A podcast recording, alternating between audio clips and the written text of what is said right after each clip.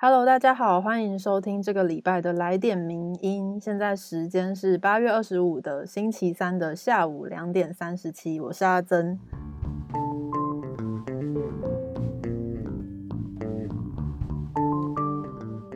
上礼拜大家听到的是我跟 CY 编辑 CY 一起录的，他第一次录的来点名音。那这礼拜呢，就轮到我们的 Ready。跟我们一起来录来点名音，Hi Ready，嗨，大家好，我是 Ready。Ready 上礼拜有看金曲奖吗？哦，我知道大家都有看了，但其实因为我那时候就是睡死的状态，醒来的时候发现，天哪，典礼已经快结束了。你你还记得你是在哪个环节醒来的吗？在哪个环节？我想想看，是不是三尼节？应该是三尼的时候才醒来，然后醒来发现我们的群组有几百则。讯息，天哪！发生什么事？是有什么紧急的事情吗？结果大家都在聊金曲奖，对，大家都在聊金曲奖。然后我们也是一时兴起的，在脸书社群上面做了一些，呃，这些颁呃受奖人他们讲的一些名言金句。对，其实那些金句我真的觉得还蛮金句的。对啊，尤其是 万方，万方那个真的是我觉得很棒。对，临场发挥。然后希望大家如果有看到的话，也喜欢我们这种比较轻松的互动方式。哦，对，然后接下来是因为这个礼拜好像是，呃，指挥中心那边就开放了给年轻人打疫苗，但那个疫苗是大家比较有一点害怕的 高端疫苗。我觉得年轻人其实还好啦，只要我们这些年轻人是有疫苗就打，对，有就打。编辑室的朋友们都已经约好就是要去打疫苗了。对，我们这周就是轮流去打疫苗，然后大家的身体反应其实也都不太一样。Ready 有什么身体反应？像我刚打完，其实刚打下去的那一瞬间还蛮痛的，我觉得比抽血痛。是哦，对啊，因为我常常在抽 抽血，然后我觉得比抽血要痛，而且在注射的过程其实有一点胀胀痛痛的。那打完的当下其实还好，哎，嗯，对他说叫你压着，然后在那边等十五分钟，基本上是完全没有任何反应的。我好像没有你说的这些反应，就是痛肿痛的部分。对啊，我肿痛是到就是隔一天之后才开始有点痛，但是第一天整整个二十四小时是完全无感。嗯，我后来也是有一点酸痛，就像那种运动过度的酸痛，但也没有像我游泳完那么痛啊。游泳完游泳完比较痛。对，那据说编辑 CY 他打完之后是精神非常好，然后有点亢奋。大家会亢奋吗？大家可以给我们一些 feedback，有打高端的朋友，对，有打高端的人可以来跟我们分享一下你打完之后的各种反应。好的，那我们今天就要进入这礼拜要跟大家分享的三篇文章。这三篇文章我们自己其实也都蛮喜欢的。那第一篇文章是我们的作者陈伟志写的一系列的非常深度的好文章。那他主要是在讲台南全美戏院的。有一部著作是有关大井头的两本系列的书。嗯，大家喜欢看电影吗？那大家知道一些台湾电影院的故事吗？那其实台湾的电影应该发展算蛮早，而且很多戏院。那刚刚有提到那两本书，分别是《大井头画海报》跟《大井头看电影》。那这两本书其实是主要比较是在谈那个台南的全美戏院。不知道大家对台南那个全美戏院熟不熟？因为我本身其实，在台南有念过四年的大学，嗯，那也曾经路过路过全美戏院，其实没有进去看啦，但我是路过全美戏院。那那个时候最有印象的就是挂在上面的手绘海报。我相信，如果大家有在关注电影的，或是关注一些电影台湾电影文化的，应该对那个手绘海报都很有很有印象。嗯，那刚才提到一些大井头，那大井头这三个字到底是什么意思呢？其实那是台南，呃，早期台南居民最重要的饮用水源之一。那在清朝初期的时候，中国大陆到台湾还有安平、台南往来的主要渡口，而台南的全美戏院就坐落在这个大井头旁边。那我我其实有去看过那个照片啦，大井头照，它其实现在就变成一个遗迹，就一个人家水沟盖。不仔细去看，其实根本就不会发现它在哪里。就会以为它只是个水沟盖这样子哦。那这个大井头呢？他写的就是我们刚刚说的台南的全美戏院。那这位这篇系列文的作者陈伟志呢，他就是从这个系列著作出发，然后呃，大井头写的是台南。那因为陈伟志他从小是在台北长大，所以他就是从他在台北长大的一些儿时回忆，去跟我们分享台北戏院的发展。他有提到其实蛮多老电影院的，例如说早期台北的呃松山区的松都戏院、石牌和天母一带的商城戏院，以及士林的阳明戏院等等的。那这些据他的描述起来，当时是非常知名的电影院。虽然我我我这一代是没有听过，不知道瑞迪有没有听过这几家？听过阳明戏院，嗯，会不会感觉我很老啊？没有没有，你听过应该是因为阳明戏院现在还算是有继续在在存在。它其实不算是存在耶，它是目前已经歇业，但是呃，那个是地主还是什么？就是应该还是老板，就是说他们虽然歇业了，但是只要建好了新的大厦之后，他们就还是会重新开业。嗯，就是未来也许有机会还可以再看到他们这样子。对，那其实刚刚提到的那几家电影院，目前都是已经风光不再。目前只有剩下天母的星光三月百货公司里面，还有一间影城还继续存在。嗯，真的是大多数的戏院，有可能是因为他们都是一些比较早期，然后呃资本也不怎么大，不像是我们现在看到的戏院，你看什么微秀啊，嗯嗯，国宾影城这么大型的戏院。那这些戏院通常基本上不是被改建成新的大楼，不然就是直接就是已经变成。空荡荡的大楼。那刚刚提到阳明戏院也是，不过阳明戏院比较不一样，是因为它算是撑的蛮久的。那老板也是承诺影迷跟在地的居民说，我们还是以后会再见面。嗯，我觉得这对影迷来讲算是蛮好的一个消息。对，基本上作为一个影迷，应该算是蛮念旧的，都很喜欢老老的东西啊。是。大家喜欢看老电影，然后也喜欢看老的那种画报的宣传广告，那当然也是喜欢老电影院啦。那如果要说电影院的话，就还是要说回到我们这一次的这个主角，这本著作的主角就是全美戏院。那全美戏院呢，其实它是一个二轮的电影院，它是以一票看两片的方式，在当时抢得商机，然后也让它在台南府城站稳脚步。那不过对作者而言呢，他说其实吸引人的、吸引他的不是上述的这个一票看两片的优惠方式，而是他觉得观影的这个仪式感对他来讲是很重要的。因为呃，看电影不只是关于看电影这件事情本身，更是从好几天前就会开始期待。当时的他等到当天看电影的时候，还会细心打打扮，然后当他抵达戏院的时候，他会买票，然后找到座位坐下。看一下广告以及预告片，然后再到正片整个结束之后，可能还会回味再三。他觉得这一整个一系列的过程才是一个完整的仪式。那另外呢，他也有提到他儿时的看电影的仪式里面，还有一个让人非常怀念的，就是唱国歌这个桥段。那这个桥段其实对于我们这一代的人可能不太能想象，但是对他来讲是一个非常怀念的事情。而且我觉得最特别是因为唱国歌嘛，所以你还得。起立唱国歌，对对，然后唱完之后才有电影可以看，我觉得这还蛮特别的啦。没错，真的很难想象，光是要等那个前面预告片就已经等得快不耐烦。对，大家有时候都会比较迟到，然后就等到都已经黑了之后才进去，也是大有人在。没有错，刚才提到全美戏院，我觉得全美戏院最令人、最让人知道的东西就是它的手绘，那个手绘看板真的就是。有一个老师傅，那个老师傅叫做严正发，是那所有的全美戏院的那些海报都是由他画出来的。嗯，那当时其实，在台湾电影的全盛时代啊，不管是从电影宣传的环节，然后这个环节还细分的人，还有人专门负责处理一些报纸的平面广告啊，那有人还要去跟电影的公司对接，然后专门还要再做出一些海报设计。那除了海报的设计之外，还有人要去做。艺术字体的规划，这些都是不同的人要去负责的。那我刚才提到说，至于就是戏院外墙那个非常非常大幅的看看板呢，就是由我们的严正发师傅，对，就出自他的手。但他是其中一位师傅，只是他现在还继续有在画。大家如果有机会去台呢，一定要去全美的戏院去看一下那个每一幅画。而且他们重点是那个严正发师傅，他是连一些你在。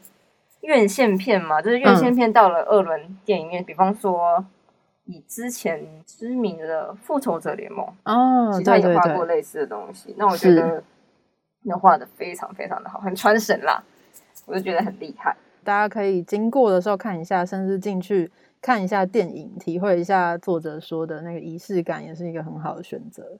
那其实作者有说到说，在那个没有大图输出的年代呢，那时候其实是需要呃用木板去拼接，然后你还要搭竹竿，才可以让这整个巨大的看板遮住整面的建筑物。那这个对对当时的观众来讲是非常吸眼球的一个展示的广告的方式。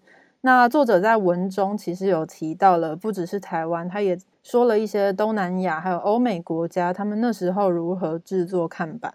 而且看板还有各种形式，例如说，他还会用灯箱的方式，或者是会用涂出来的方式，就是各种排版，然后去让他呃让观众看得非常开心这样子。然后他后面有提到一些台湾当时著名的电影看板，然后我们在文中里面也有搭配一些非常珍贵的从联合报图库挖到的一些照片，然后大家可以。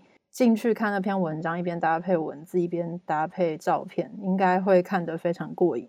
他还有提到说，其实这些老戏院啊，到了八零年代的时候，这些戏院其实不像是我们现在看到的，有些可能就是非常大间，嗯，进去就是哇，那个厅很大。然后这些电影院多半都是在一些综合的商业大楼或是百货公司里面。当然，现在也蛮多的戏院是这样子啦，是。但那时候的特别处是因为。它除了是戏院之外，还有其他店家跟功能。那这些影院的外墙通常不会像之前那些独栋的戏院这么的华丽。你看有那么大的海，那么大的看板让你挂，嗯，没办法，它就是在商业的大楼里面。对，记得像我自己的经验是，像西门町那边其实就蛮多的戏院都是在那种大楼里面，你不仔细去看，根本不知道里面有戏院。对，我自己之之前是有去看，这是什么戏院？星光。对，就是很多影展都会办在一个，它算是一个蛮旧的大楼里面，然后你要稍微钻一下，然后爬一下那个不会动的手扶梯。对，手扶梯不会动，真的很困难。对，这是一个很有趣。有一点，我比较晚去的我，还是觉得有点恐怖，因为那个大那个商业大楼其实其他的店面没有什么在运作，是只剩几乎可以说是只剩下戏院在运作这样子。对，就跟呃作者说的以前台北的那些电影院的状况不太一样。但也算是我们这个时代的一个全新的记忆啦。对，那无论如何呢，作者也有提到说，其实现在就像刚刚说的，走在西门町街上，你其实不太有办法看到很多这么大的广告看板，你可能只能看看到一些充满污渍的白色的墙面之类的。不过也有一些电影院，它还是有用这样子的方式，例如说武昌街的乐声戏院，就是还是有大幅看板，而且还有用 LED 荧幕。那总之呢，作者觉得他还是蛮怀念那个过去的年代的，但他也说时代总是会变的，手绘看板的年代已经过去。但是很幸运的是，在二零二一年，还是有新生代的人愿意把那些已经随风而逝的电影文化传承给更新一代的朋友。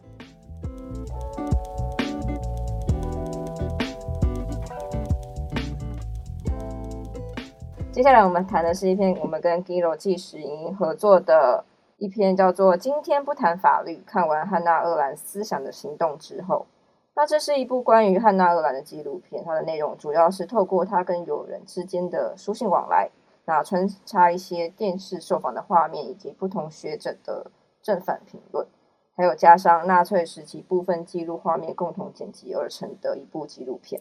没错，那这篇文章的作者叫做法克。那其实稍微帮大家简介一下汉娜·厄兰。汉娜·厄兰她是出生为一名德籍的犹太人，然后她在一九三三年德国纳粹开始迫害犹太人的时候，她就被迫流亡海外，然后辗转在欧洲不同国家短暂居留。然后他也在一九三七年的时候被剥夺了德国公民的身份，之后在一九四一年途经葡萄牙逃到美国，直到。一九五零年才成为美国的公民。那说到汉娜啊，我觉得台湾人应该最常听到的就是平庸之恶。是。那其实作者认为这个词汇就像是一个烙印，它其实痛苦又清晰的成为了汉娜的政治哲学思想的标记，很难以去抹灭它。可是作者认为这项连接不能说是一个错误啦，只是我过度聚焦在这个平庸之恶上面的话，反而会让其他人会让人忽略他。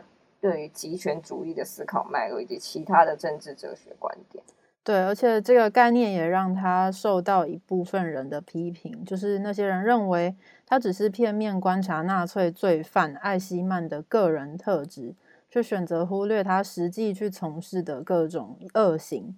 而且还有人严厉的批判汉娜·厄兰，说他根本对纳粹历史认知不清，甚至还有人指责他不当的合理化艾希曼犯下的残暴罪行。嗯，对。可是作者也有强调说，就像汉娜说过的一句话：“了解事实不等于是原谅。”那看穿邪恶的本质以及艾希曼在纳粹罪行里扮演的角色，不等同于原谅艾希曼的所作所为。所以他其实希望他的这篇文章可以带大家回顾一下汉娜的思想历程。作者就说，其实不难理解汉娜她身处在二次大战前后德国纳粹和犹太民族的严重冲突之中的这样子的处境。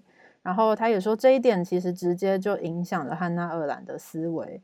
汉娜更像是纳粹主义的显微镜，而非放大镜，因为它不单单只是要去放大检视纳粹主义造成的恶害，他更是要去试图思考背后的本质到底是什么。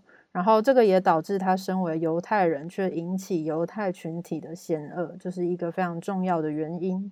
那么，作者法克认为啊，“平庸之恶”这个词比较能客观的表达出汉娜提出这项论述的本意，也就是说，它其实用来描述个人福音在群体意志下的盲从状态。说到艾希曼，艾希曼他其实曾经是德国纳粹党卫军少校，二战时期虽然他是没有实际亲手杀害犹太人。但他却负责组织以及执行所谓的犹太人问题最终解决方案。那他在后来也在二战之后被逮捕，在法庭上面对各项指控的时候呢，他都是回应说：“哦，我都是一切奉命行事。”那最后，艾希曼他依然是被判处死刑确定，并且在一九六二年五月三十一号的时候处以绞刑。其实汉娜其实有去。庭上观察艾希曼的一些言行表现，当他发现这名纳粹刽子手却只能唯唯诺诺的说：“哦，我一切都是奉命行事。”于是汉娜就开始思索说：“诶，这个人好像跟大众想象的怪物不太一样。他眼前这个人是一个很貌似他长得非常平凡，而且甚至是称不上阴险的人。那么这个人为什么会犯下这样的滔天大罪呢？”关于这个汉娜，她有在一本书里面，就是这本书叫做《平凡的邪恶：艾希曼耶路撒冷大审纪实》这本书里面，他有提到一个结论，就是他认为说，像艾希曼这样的人，并非心理变态或虐待狂，他正如我们一样一般的平庸，那这才是真正的可怕之处。从我们的立法机制或是道德伦理层面来看，其实这样的平庸比所有暴行的集合都更加可怕。这就是汉娜·尔兰他的一个想法。那作者其实在最后也有说，因为民族主义跟国国际的政治议题其实非常的难去解决。我觉得作者其实一直想表达，就是我们不用去认同汉娜的观点，可是我们要记得，他也一直不断的提醒我们说，人类最大的邪恶是。在于无法思考，只知盲从。以上就是这篇文章作者就是稍微带大家回顾一下，从这个纪录片带大家回顾汉娜·厄兰的思想，以及希望有让大家更认识除了“平庸之恶”这个词汇之外，这个词汇底下更深的一些意涵。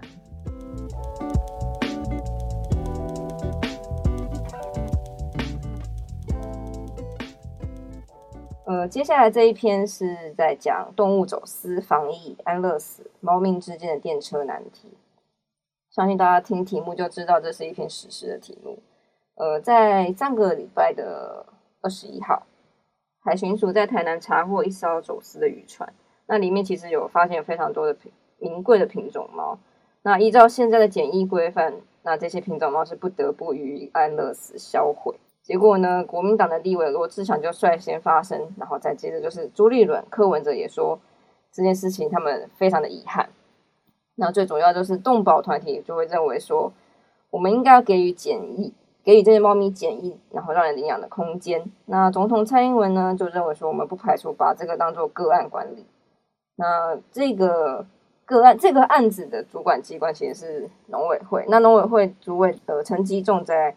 二十二日下午记者会有说明，未来的修法将会往加重严惩走私者的方向前进。那目前已经没收那个走私者的执照跟船只了。没错，这篇文章的作者陈明峰呢，他就说，其实这件事情让很多人都很心痛，而且也很不舍。但是我们还是要来思考的是，为什么现在的法律规定要安乐死呢？如果让大众去认养，又会产生什么样潜在的问题呢？其中一个可以切入的面向，就是一个问题，就是在于疾病的传染。那关于疾病的传染，可能就要从猫咪的流行病开始说起。养猫的人应该都有听过猫艾滋，那它是由猫科免疫缺陷病毒 FIV 所感染造成的。那这类病毒其实不会传人，也不会引性交传播，它的死亡率其实也不太高。可是它会透过求偶、打架等行为造成的血液来传播。那这种病毒其实本来存在于大型的猫科动物上，近千年以来已经传播到家猫身上，突变速度也非常的快。目前世界上主要有三种的类型在流传，而台湾目前仅发现一种。对，那其实流浪猫染疫的状况，从大概一九九零年。它是二点五趴，就是有二点五趴的流浪猫染疫。那三年之后的一九九三年就来到四趴，到了二零零七年甚至又高达十四趴。那甚至在二零零七年，台湾的北部地区已经有二十一趴的流浪猫都是具有猫艾滋的阳性反应的。那对于这件事情呢，中兴大学也在一九九九年的疾病检测中发现说。猫艾滋也可能存在于动物园圈养的动物里面，而且其实二零零七年有四组的猫咪也有百分之七的染疫率，所以上述的这些数据呢，其实都可以告诉我们说，其实基于爱猫的我们，同时也应该要严厉的增加对于猫的检疫的一些标准。嗯，虽然要就是严厉增加对于猫的检疫标准，但是。就是这走私来的一百五十四只猫咪，真的是应该要被安乐死吗？这个其实是一个非常大的电车难题了。嗯，那从饲养者的角度来说，我们虽然会非常非常生气，说啊，为什么我们要把这些猫咪安乐死？可是作者就认为说，我们应更应该去谴责的是将猫咪推入这不得不销毁地狱的那些走私者，我们可以称他为暴徒。那在事件发生之后，也有人责备说，那那些执行安乐死的人呢？可是我觉得。就像作者强调的，这些执行者其实不是真正的凶手，真正的凶手就是那些上游的私人繁殖场依然逍遥法外。没错，就是我们在生气或是伤心的同时，还是应该要看到事情的真正的问题点。而且还有另外一个例子是口蹄疫。一九九七年的时候，台湾因为走私猪的关系，造成了口蹄疫，合计大概有四百万头的猪是被强制扑杀的。而且造成台湾长达二十一年来都无法将猪肉外销出口，而且这个也促使十年后，也就是二零零七年订立了走私没入动物及其产品处理作业程序这个法规。而且依照目前的检疫措施啊，这个措施其实是用马英九执政时期，就是二零一一年所规范的。那后来国民两党执政时都已经都是持续用这个检疫措施在严格进行把关。所以作者也去呼吁说，国民党的政治人物应该不应该去毁坏过去国民党执政时期定下的严谨标准。那说回来，就是蔡英文总统更不应该为了几个国民党的政治人物他们的言论啊，而松口说我们这个这这一个案子必须要用个案修法处理。我也是觉得，就是我们应该通盘去检讨，不要用个案的方式去处理。是的，以作者的立场来说，他就认为说，他比较同意陈吉仲他的坚持，也就是站在农委会简易捍卫国家经济与动物福利的这个观点去做他的他应该要做的事情，就是宁可作为牺牲数条生命的罪人，也要捍卫全台湾人民与动物的生命安全。除了之前前面有提到的那些猫咪可能会带来的疾病之外，我们人类其实感染。如果感染了狂犬病啊，我们有一到两个月的发病潜伏期，所以这些未检疫也没有施打疫苗的猫狗，如果从疫区进入海关呢，他们也需要一百八十天的隔离期。也就是说，就算宠物呢，它已经在国外有检疫过了，也施打过疫苗今天，然后要输入进口，也必须要有七天的隔离期。嗯，那其实就本案而言呢，因为检疫也需要钱嘛，是，这样算下来，每一只猫咪要。花大概十七万左右的检疫费用，那这必须就要问到说，我们全民是否愿意有税收来让国家支付这一笔负担呢？是的，就是认养或者是检疫的费用，看起来就是大家看起来可能不会想到，其实这个预算是非常庞大的。那这也是一个非常需要考量的一个点。然后作者也有另外提了一个值得思考的点，就是如果今天进口的不是猫，而是猪，甚至包含一些宠物猪，那么政府该怎么处理呢？而且我们民众又会怎么看待呢？再加上过去其实也有很多其他的走私的动物生物，例如淡水龟、绿鬣蜥、埃及圣玄都被销毁了，但是却当时没有人关注。那作者就在这边非常严厉的问说。这样子，这些我们这些台湾民众岂不是双重标准吗？而且在同一时间的八月二十二号，台湾也查缉到了一批来自越南的南非猪瘟肉制品，这些都是我们应该要继续去关注的问题。而且我们面对的防疫对象也不止来自中国，是来自各国的各式各样的疫情威胁。那最后我们可以看得出来，这篇文章作者的立场是，虽然他不坚决反对品种宠物的市场跟特殊需求。他甚至认为应该要让繁殖场合法化，然后可以让政府去做严格的督查。可是现在对于一些少数宠物的育种，好像有点过度追求，这其实会去破坏动物的健康福利。所以他也提醒说，民众应该要破除品种迷思。所以应该就是说，其实只要跟你饲养者个性相合的猫，都可以认养，都是好猫。那。瑞蒂自己家里也有猫，你对于这件事情或者是作者说的话，你觉得怎么样？就作为一个爱猫人士，我可以理解说，你看到哇，看到新闻写说，天哪，有一百五十四只猫要即将要直接被安乐死，是那心情其实是蛮蛮痛苦的吧？对，我我必须这样讲。可是，一方面想到说，的确，因为这些猫咪，你不知道它从哪里来，你也没有经过检疫。那我们回归理性来看，就是既然没办法了解到。它现在身上没有带病毒，你要立刻走那个程序，说，哦，我们就马上把钱付出来，也不可能马上付出来，你还要去考验，考虑到整个流程中那些你要怎么安置这些猫咪，嗯，我觉得是有一些困难度。那当然，现在的法规你也可以说不完整啦，嗯，那我觉得这是虽然很难过的事情，但是我们只能说是不是下不为例。那这一次只能说我们看到的问题在哪里。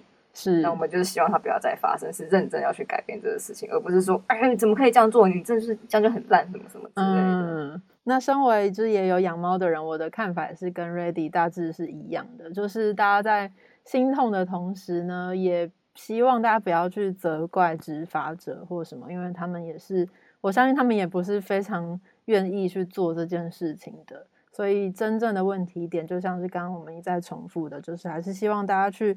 了解这整件事情背后真正应该要被禁止或者是不该发生的事情，然后也希望大家一起努力，然后让这件事情之后都都不要再发生。那以上就是我们这礼拜的来点名音，然后也谢谢 Ready 这礼拜跟我们第一次上阵录音，然后大家也可以期待他之后继续跟我们一起录来点名音。谢谢大家，也请多多指教，耶 耶。那今天谢谢大家收听，我是阿珍，我是 Ready，大家拜拜，拜拜。谢谢你的收听，更多内容请上名人堂网站。